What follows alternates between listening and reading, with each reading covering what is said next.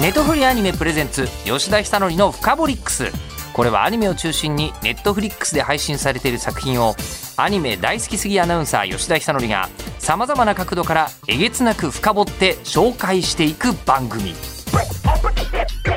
吉田久典深掘り吉田久典の深掘り深掘りックス深掘りックスネトフリアニメプレゼンツ吉田久典の深掘りックス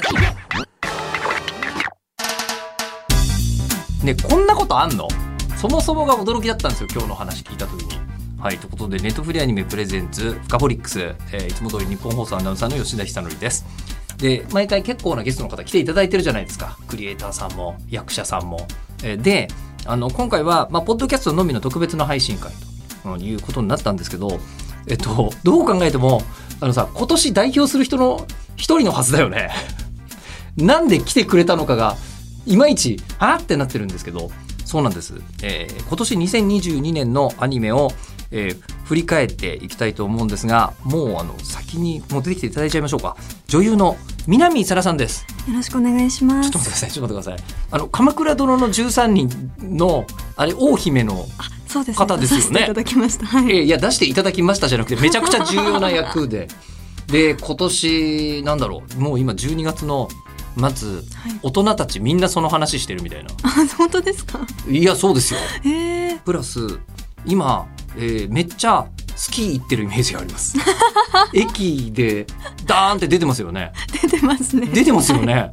え自分で見たことないんですけどえすごいなんで言っていただきましたあんま最近電車に乗ってないというあかまあねですねお忙しいのもそれはあるかもしれませんけど、ねえ、もう我々日に何度か見るっていう感じの方が、えーなぜ「フカボリックスに」っていうのが謎すぎてなんですけどなんかアニメ好きなんですかアニメ好きですしかもはいかなり濃いめに好きらしいという、濃いめに好きですね好きですはいそれって世の中になんかこうどこか例えばテレビバラエティでめっちゃアニメ好きですって言ったことがあるとかあんまり行ったことはないんですけど、んあの自分の公式のインスタグラムのこうストーリはいーにハイライトっていう機能があるんではいすけはいはいあどりますね。あそこにこう自分のこう推し活というかはいをいろいろ乗っけてますねそれってなんて言うんだろう大河ドラマ女優がやらなそうなことですけど本当ですかあんまりななんて言うんでしょうね同じこうじゃあ鈴木京香さんがアニメのことを次々上げているかというと いやないでしょうっていう確かに感じはしますよ ね。ええいやーなので今日あまりにも意外すぎてキャスティングが意外絶対忙しいであろう人っていうのが今日こちらにいらっしゃってることが驚きだったんですが、えっと、もしかしたら南さんのプロフィールご存知じゃないかもしれないのでご説明しますと、えー2002年生まれでいらっしゃるんですね。もう21世紀生まれで大河ドラマに出てる方が子役じゃない方でいる時代になっています。 はい、でえー17年に映画「幼子我らに生まれ」で女優デビューされましてでもこれ18年初主演映画がもう濃い作品の、えー主演からスタートしてるんですね。えーしのちゃんは自分の名前が言えないでそして数々の映画賞を受賞されましてその演技力が高く評価されて以降たくさんの映画ドラマに出演されていて、まあ、さっきからお話ししてますが大河ドラマ「鎌倉殿の13人」でもなかなか見せ場の多い役そうですねだったと思いますが、えーでその存在感を示されましてで来年3月からは主演を務めるネットフリックスシリーズ「君に届け」が全世界独占配信予定と。いうことで、まあ、今最も注目を集める女優さんはおそらくあの女性誌の表紙とかを飾るっていうのがメディア出演の普通の形だと思うんですけどあのアニメの濃い話をするだけの番組なんですよ、こいや嬉しいです本当にれしたかっあたりがとうございますしたいですねえ周りにじゃああのアニメの話をいっぱいできる友達とかそんなにいない感じなんですか全然いないですあ全然いないんですかそうですね普段はい話す人がいないのでえっとご兄弟とかがいるとかそういうんではなく兄がいるんですけど兄は別にこうアニメが大好きってわけでもないので、んあんまり話をしないというかじゃあもうソロ活動で、ソロ活動で、うんはいえっ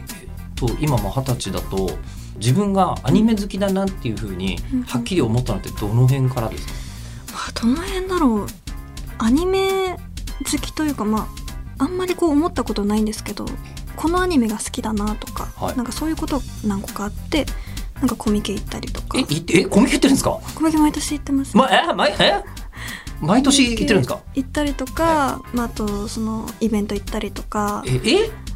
行ってるんですかはいめちゃめちゃ行ってますねイベント行ったりとか、まあ、あのコラボカフェ行ったりとかはいえまずそれぞれが気になりますけ どコミケはあの何を見たくて行って何が欲しくて行ってるとかあったんですかああの同人誌です、ね、同人誌ですよねそれ同人即売会です から、ええあじゃあもう目当ての作品があってそうですあのなんかヒップマイとかが大好きなんいですけきどなり来いとこというか それなりに見てないとスッとは来ないとこ行ってましたあねの好きなアニメのところに、はい、あそっかでもフィプ前の時に始まった頃ってまだリアル高校生とかですよね、リアル高校生ですそうですよね、はい確かにそのヒップマイが好きな高校生がそこにいるっていうのは全然不自然さはない なはあはあえー、じゃあそれが、まあ、高校ぐらいですよねヒップマイとかだとそうですねまあでも中学の時から行ってました中学の時にもうヒップマイありましたっけ中学中3の時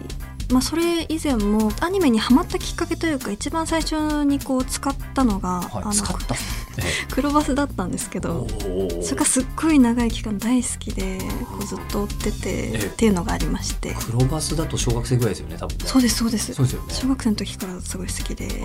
あもう結構ジャンプ少女だったジャンプ少女ですあ毎週買って読んでたみたいな毎週買って読んでます今もあいや今でも今でも読んでますそうなんですか、はいへええでそれであの、まあ、本当に漫画アニメ大好きそうですね好きですでそのあのこうコミケも行くし、はい イベントも行くしみたいな、はいはいイベントとかってどんなのとか行かれてたんですかまあそれこそあのヒプマイはのいはいあのヒプ生っていうのがはいやっはているんはですけど、いはい毎週そのニコニコで生配信で それに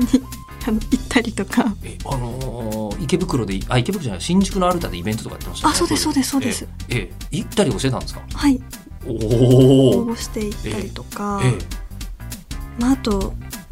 そうですねなんか朗読会とかあるじゃないですか声優さんの、はいそれに行ったりとかえしてましたえねええじゃああのこの役者さんのはもうぜひ見たくてしょっちゅう行ってたみたいな方もいるあでも全然います全然いらっしゃる好きな声優さんがこう何人かいていやはいほんといっぱいいるんですけどいっこの瞬間すっげえニヤッとし ますね、はいぱいいるんですけど伊藤健人さんがえ伊藤健人君はい伊藤健人君普通にここで収録したこと何十回とあるなんかあある、ね、ーいやすごい好きなんですよ伊藤君なんだほうまあでも世代が若いさ すがうんそうだ私この間宮野真守さんあの、はいはいはい宮野宮野真守さん大好きで、はいはいはいこの間お仕事でこうご一緒させていただく機会があって、はいはいはいあの人生で一番緊張しました宮野さんがはいちょあちょっと待ってあこれ私あのいっぱいいるじゃないですかあのもっとすごい方いねあの大河ドラマとかだといやいやいやいやいやもうね本当にあの心臓が飛び出るかと思ってこの仕事して一番緊張しましたねあのそれこそ大河ドラマい今回関智一さんとか出てらっしゃってそうなんですよちょっと待ってください。ちょっと待ってください。えどうしたの そのそうなんですよっていう。いやもうあの一緒のシーンがなかったんですけどあ確かにそうか。でも本当にもう一緒の作品に出させていただけるってことがもう本当に幸せでしたいやいやだから鎌倉殿の13人より上はないんです よ。日本中今のとこ今の日本の実写作品で。でな そこ出ててもえ関さんと一緒に名前が載ってるみたいなところがグッときてちゃきいちゃやったん本ですよ当。に嬉しかったですねはいえむしろすいませんあのよく聞かれる質問かもしれませんけど逆に聞かなきゃいけないなと思ったんですけどなんで女優さんになったんですか このまま今これが若手声優さんのね大沢事務所の人とかに話聞いてんなら分かんのよこれここまでのところなんででしょうねでも昔からすごい女優になりたかったんですよねそこは違うんですかそこは違かっアたニでメすにね出たいと演技をしたいはまたちょっと違ったいやもうアニメに出るなんてことおこがましいですねいやちょっと待ってちょっと待って恥ずかしい本当にいやいやなんか実写は実写ですごいことですけどまあまあまあうんあの出たい役者さんにはなりたいと思っていらっしゃってそうですねなんかスカウトとかされたわけですかあ自分でオーディションでしたあそうなんですか、はいあでオーディションの時にはいアニメが好きだとかそういう話は別にするわけでは、するわけではなくなくはいあ役者さんに女優さんになりなりたいです、そうですねうんそんな感じでしたおーなんでアニメ行かなかったかというと恐れ多いからなんですかはい恐れ多いですかいやもうそれ多いですいよやまあ気持ちは分かるっちゃ分かるのですが、えでもそれこそ宮野さんと会って大緊張いやもう大緊張でしたしてでもどちらかというと宮野さんは声優さんの枠に収まらないぐらい声優さんをやりきっているので、うん実写の方からもうお声がかかってるっていうそうですね方じゃないですか。はいはいじゃあもうそうじゃない、まあ、もっと他のゴリゴリにアニメばっかりやってらっしゃる方とかにも、はい、もうぜひご一緒してみたいという気持ちはいやもういいですいいですいいですいいです本当に全然いいです本当ですかいや大丈夫です大丈夫なんですかもう十分ですなんかこの世で、まあ、なんとなくご一緒なだけでも十分もうはいえでもあれだけ駅に張り出されていたら絶対認知されてますよやだ恥ずかしい嫌な話じゃなくて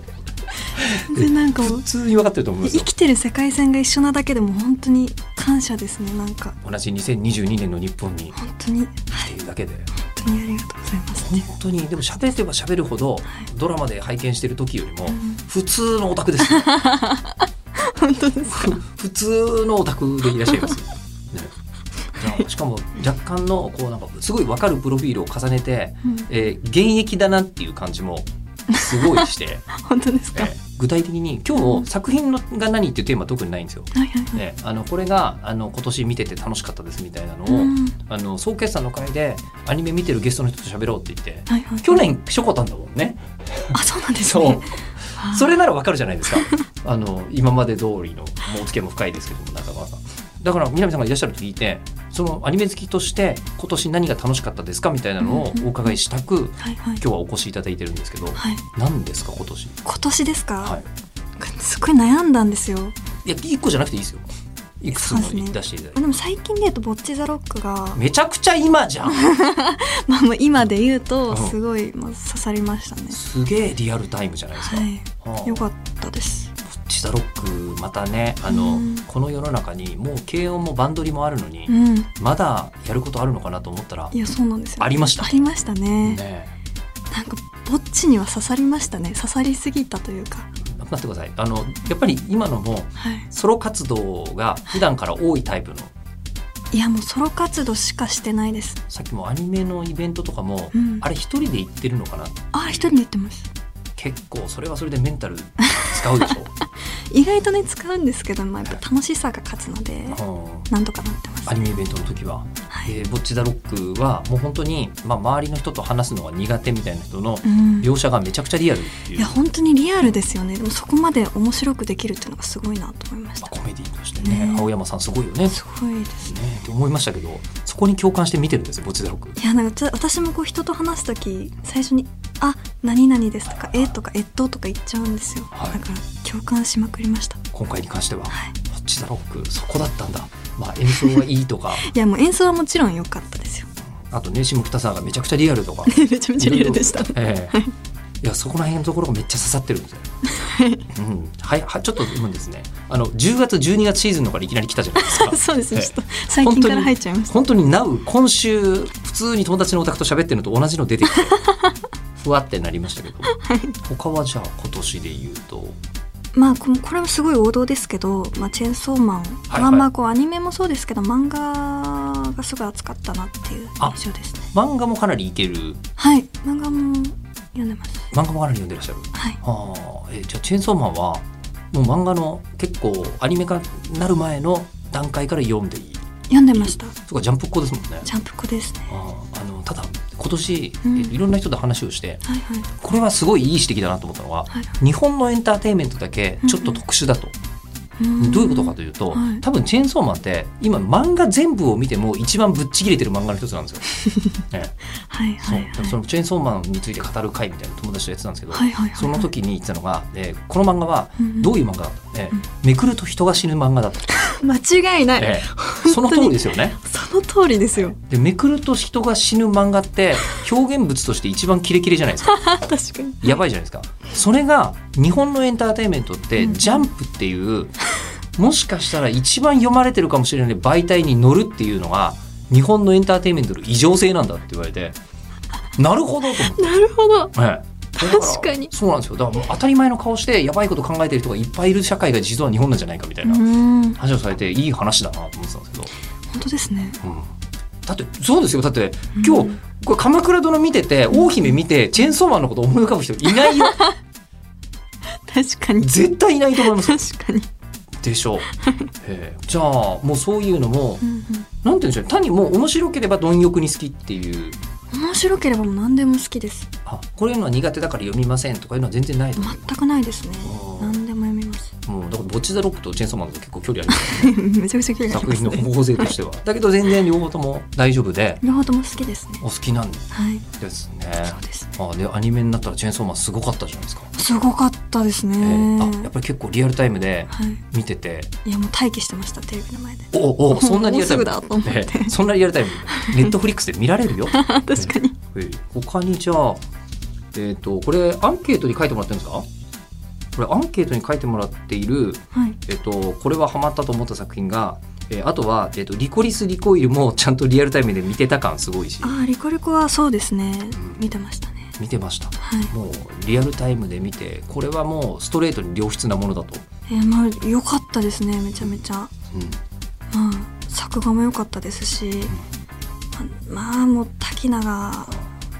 愛おしかったですね千里目線で見 てんだ話をやっぱなんかもう回を重ねていくごとにこう人間らしくというかなっていく部分がなんかもうはあって思いながら私は見てましたあのツイッターとかって南さんやってらっしゃるんでしょやってますあやってるんですか、あじゃあそういうのってツイッター上にめちゃくちゃあったじゃないですか。ありましたねね、リコリコ第14話とか存在しないのにみんなで言ってしたりと かありましたよね。りましたそういうのをな眺めていたりと眺めてましたよリアルだな。あであと今年もう一つすげえなと思ったのが、えーメイド・イン・アビス入ってるんですけど、はいやもうメイドインアビスは重たいですねすごいですよ。えでももう本当になんかもう設定がとにかく面白いから、まはあい魅力的にこう楽しく見れてるんですけど、私こう割とグロいグロいというかそういうのが苦手な方なんええですけどえ苦手なのメイド・イン・アビスとチェーンソーマン入ってて苦手っておっしゃいそまのしちょっとまあ苦手ではあるんですけど、たはい見ちゃうんですよねだからはあメイドインアビス見た後にご飯食べれない ですそれはまあ割と割とそうだっていうその そうですよね納得のいそく逆に美味しそうなシーンも結構ありますけどね 確かに、であとネットフリックスのオリジナルアニメについてもどうですかっていうふうにお伺いしたところ、うんえーこれは相当見てないと出てこないラインナップになってますよ。うんえーヴァンパイア・イン・ザ・ガーデン虫かごの蚊が捨てるロマンティック・キラーはい、見てますね。面白かったです「ヴァンパイア・イン・ザ・ガーデン」あーいやえちょっと待ってでもあのなんていうか世界目線じゃないですか。 これあのみんなみ実は言ってみると世界で見てるんですよ、あのリコリス・リコリスのチェーンソーマンもボッチザロックも。うんうん見てるんですけど、はいあの「ヴァンパイア・イン・ザ・ガーデン」とか完全に日本よりも世界で見てほしいっていう意図をどっか感じるようなうーん作品だったと思うんですけど、はいえどういうところに惹かれてこの辺とご覧になってたんですヴか、ァンパイア・イン・ザ・ガーデンはうんでも見やすかったですこの尺的にも、うんうんうんまあ、あとあれですねなんか私的にはいろんな種族感を超えた友情とか愛情だったりとか、まあ、親子愛とかなんかいろんなものがこう重なってるのにこううまくこう調和してたのがすごい見やすかったというか、うんあすごいなと思いながら見てましたね。確かにね大人のドラマでもありましたけうどね、んまああと普通に戦闘シーンがはい、良かったですめちゃめちゃ。あの見るときにうんかなりがっつり見てる感ありますねアニメ見てる時は他のものをなんかスマホいじりながらとかではなくがっつり見ますねちゃんと。がっつり見るはい時間をもうそのために割いてはいあの忙しくないです かこの本数見てるにはいやいやいやいや、ね、まあでも全然寝る時間削れば見れます。ああのあのすっげえ共感するところではあるんですけどあの表に出るお仕事の方にあんまり推奨できない話だったりとかするけど、うんうんまあ、それよりはあの、まあ、チェンソーマン見ないで寝るよりは今週見てから寝ようみたいな。見てから寝てた方が、あ睡眠の質も上がる気がします。心残りがあったらそうはいかないと そうですね。なるほど、えーでまあそうですねあの、ただ本当にアニメも見方としてあと「ロマンティック・キラー」とか、うんもうめちゃめちゃラブコメだったじゃないですか。そうですね。ね、面白かったです。まあ普通に純粋にこう楽しんで見れたというか。これ「ロマンティック・キラー」は今年あのー某アイドルが、えーうんこの作品は面白い女の完成版だって言って 素晴らしいなと思ったんですよ。確かに。ねもう面白い女ムーブの一つもこうなんかミスのない完成形だったという間違いないですね。ね確かに。素晴らしい表現だなと思ったんですけど、うん、だからもう本当こういうジャンルもいけるわけですもんね。全然好きです。はい。逆に言えば本当にさっきホラーが苦手って言ってたんですけど苦手なもんって何なんですまあでもホラーはやっぱりちょっと若干、まああんまり見ないですね。か、やっぱり。あえて未来かもしれないけどうん。まあでも質が高かったら見ちゃうよねみたいな。はい。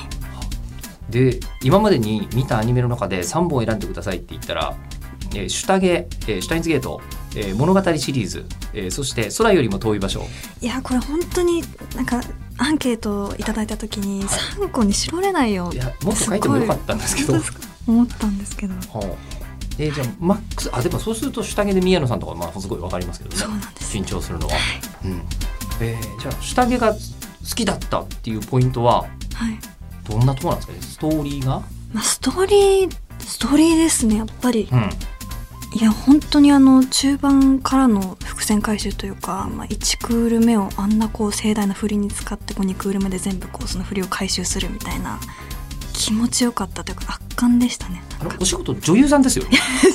今あのこうシリーズ構成の人と話聞いてるみた いな感じになりましたけど本当に素晴らしかったですえじゃあ西尾維新物語シリーズとかはいやもう物語シリーズはえ羽川が大好きなんですよまたさっきと違う目線で聞きましたね。羽川が大好きで、うん、まあ、だから私が一番好きなのが猫物語あはいはいはい。シーンなんですけどはいはい。いやもうあのあのラストシーンの告白シーン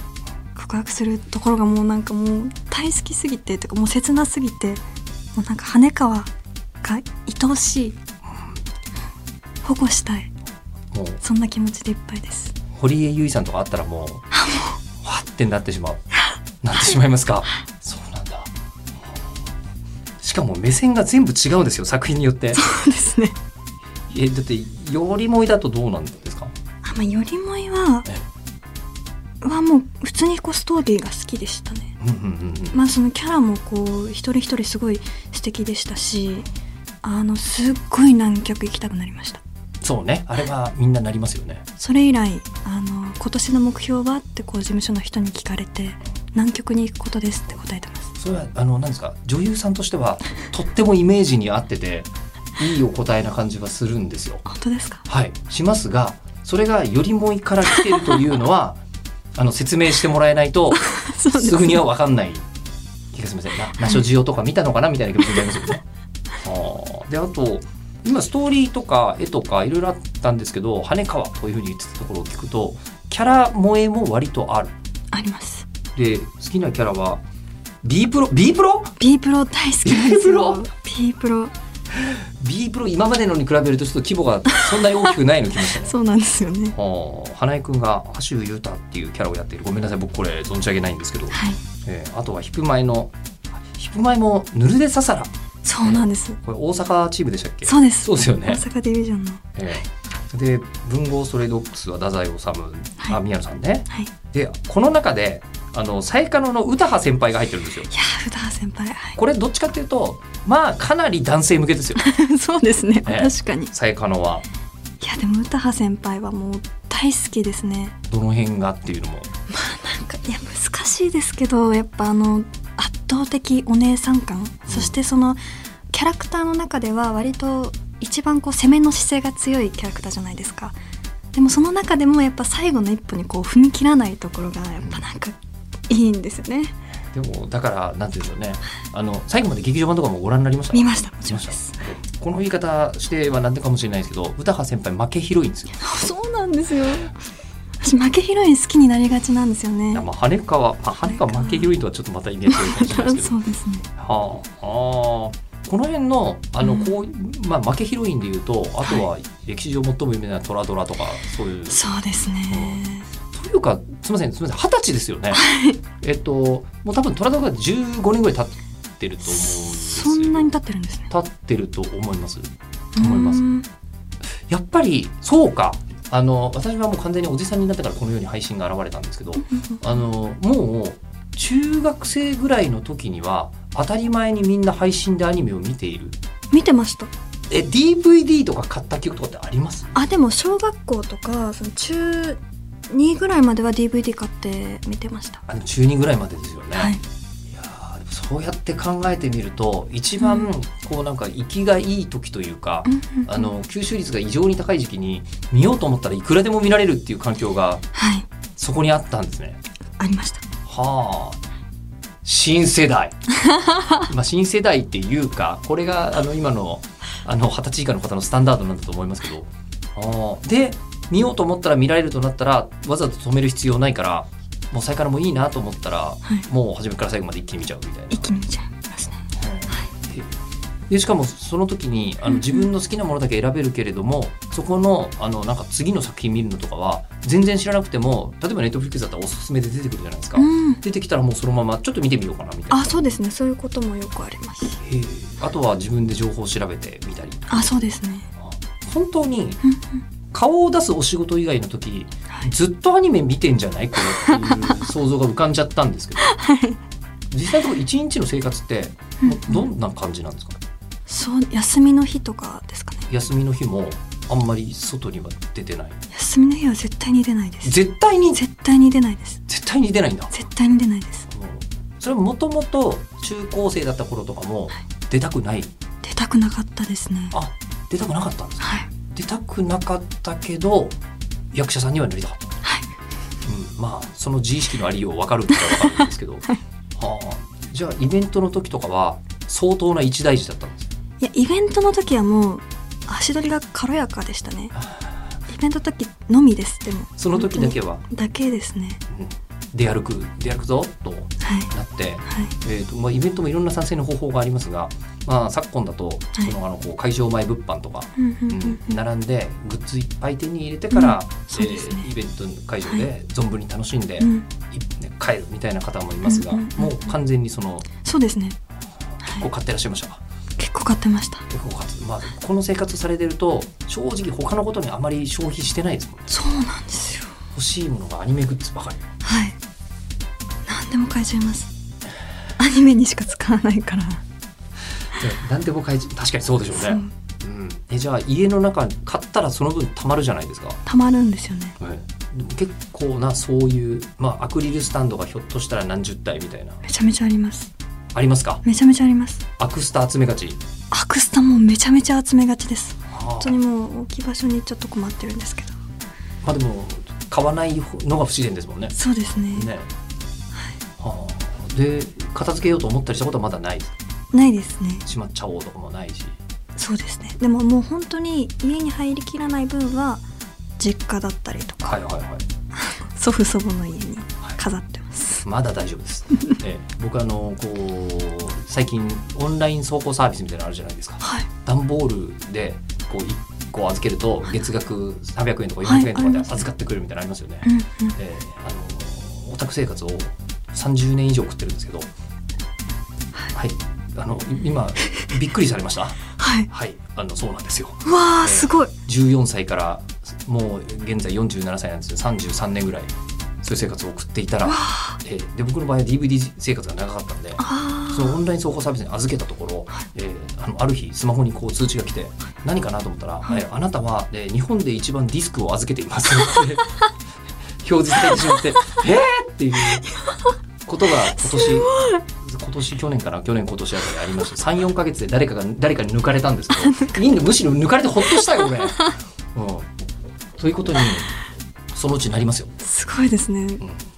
あの最近はディスクじゃなくて本当配信サービスのおかげでうんだいぶ救われてますけど ね、うんっていうかねあの今まであの預けてたけどもうネットフリックス配信しちゃってくれてたからあれは何のために預けてるんだろうってのはもう分かんないですからね僕確かにかなりありますブリーチとかどうすんだよみたい なすげえ思ってますからね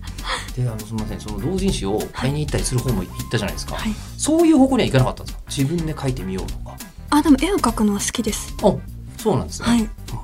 出版したりとかはしては全然思わなかったですねそこがもしかして誰か誘ってくれる友達がいたかいないかの分かれ道そうですね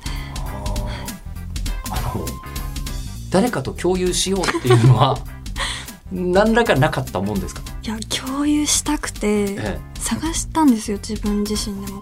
こうあだ学学校とか行かれてましたよね行ってましたちそうですよね、はいで学校行ったらあの今やクラスにもう僕らの頃って50人いたら、まあ、2人か3人なんですよオタクって。うんうんだったのが今クラスの半分ぐらいはオタクみたいな。いやそんなことはなかったですあそんなことない私の学校ではそうなのかもしれないですけどまあなんかでもまあ多数派ではないにしろうんうんうんオタクゼロってことはないじゃないですか。全ちらほらいましたね全然えそういう人たちとはダメでしたどういうことですか 今のために貯めたダメでしたっていうダメでしたねなんかうーん難しいですね趣味が合わなかったはいあー方向性が違ってあー同同担拒否のタイプあそうですそうですそうですそうあです同担拒否なんですか、はい同担あ拒否友私達ではないんですけど、ええ向こうあ向こうがかああなるほど宮ちゃんは別に同担ありありですありだったけど向こうの同担あそれはちょっとクラスの中で見つけるにははい選択肢が少なすぎたかも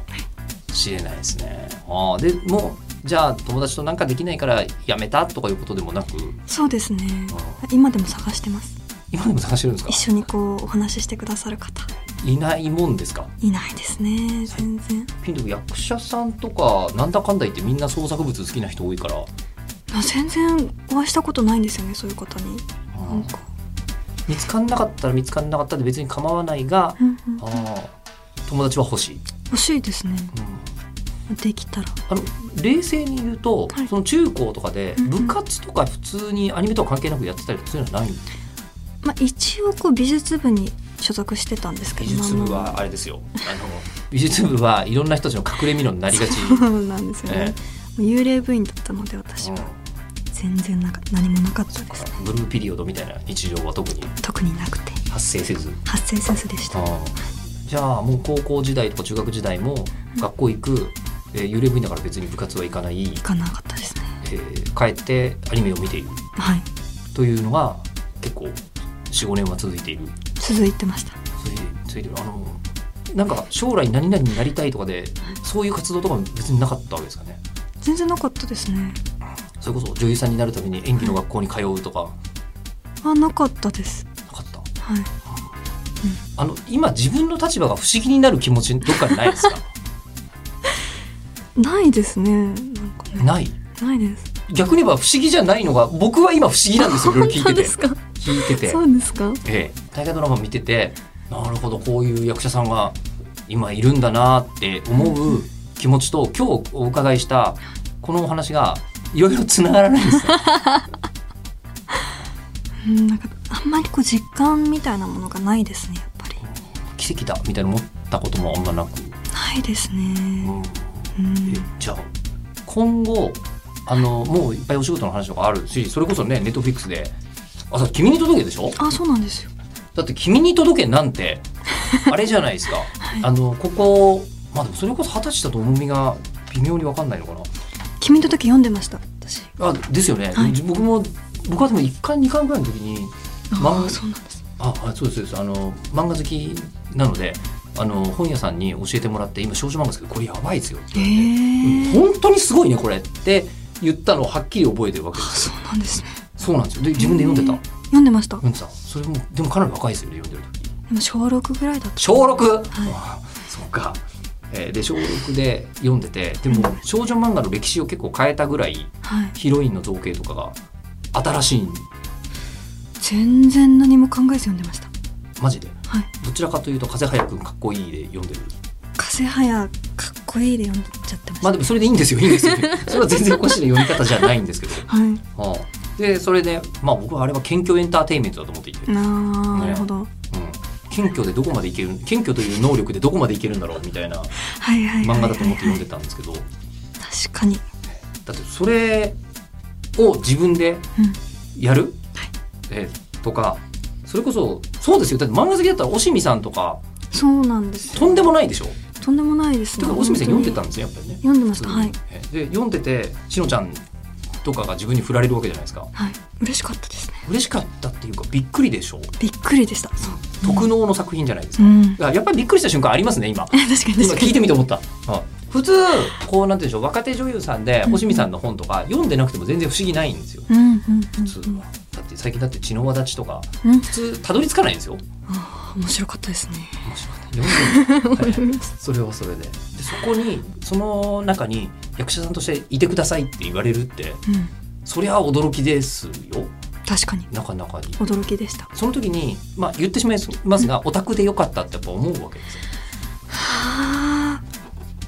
そうですねでも嬉しかったですけどプレッシャーというかあ重みが分かっちゃ重うだみけが分にかっちゃうだけにやっぱ複雑でしたねなんかあそれの究極系が今こうアニメに声優さんとして出てくださいってもし言われたとしても絶対嫌です重みが分かっちゃうから絶対嫌です。あのこの番組この感じなんですようんうん基本的にずっと、